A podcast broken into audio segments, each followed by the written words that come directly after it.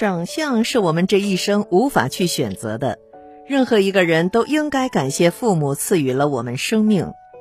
在生理学角度看，我们也应该为自己长得像爸妈而幸运。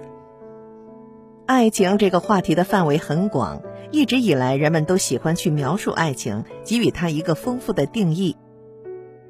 也有很多人像飞蛾扑火般去追逐爱情，除了它拥有美好的性质外，另一点是因为人们能够在爱情下享受到一种满足和快乐。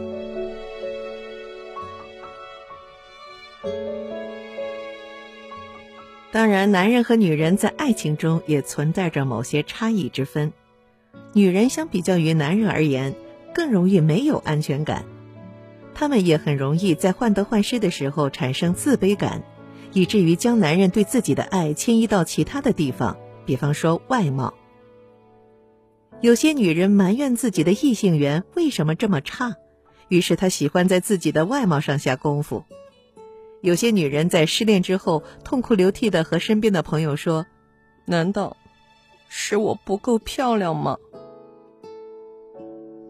我们站在心理学，也就是人性最真实的角度去看这个问题的话，我们发现能够让男人爱的无法自拔的，从来不是女人的漂亮。没有任何一个人会因为对方漂亮就爱对方一辈子。在生理学来看，是因为人都会老去；在心理学来看，任何人的内心都会随着环境的变化，只不过情感是稳定的。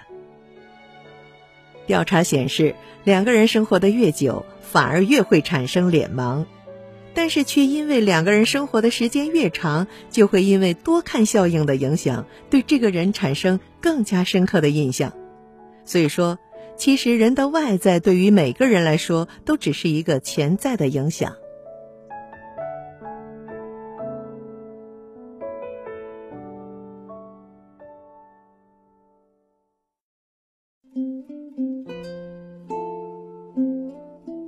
首先，磁场的契合度决定着双方是否彼此适合。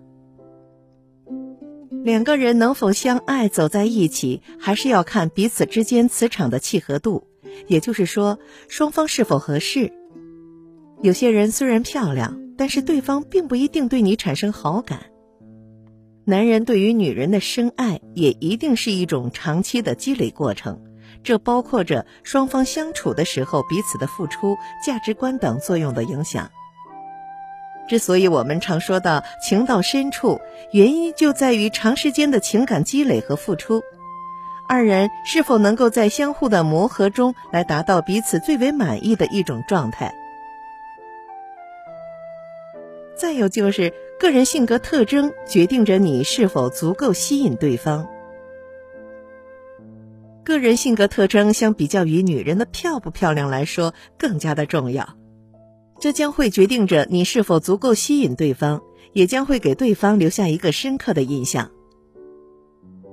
每个人对于漂亮的定义是不同的，而我们去定义一个人的时候，不仅仅是看局部的外在特征，而是喜欢去观察对方的整体状态。外在的形象相比较于人内在的品质来说，并没有什么可塑性。精神分析论显示，爱情之中之所以一方会对另一方产生影响，大多数还是因为个人的品德等等深刻影响。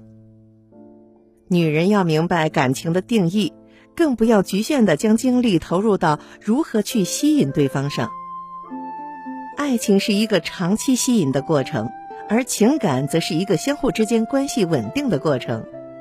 那些越是能够让男人爱得无法自拔的女人，其实往往是做到了活得漂亮。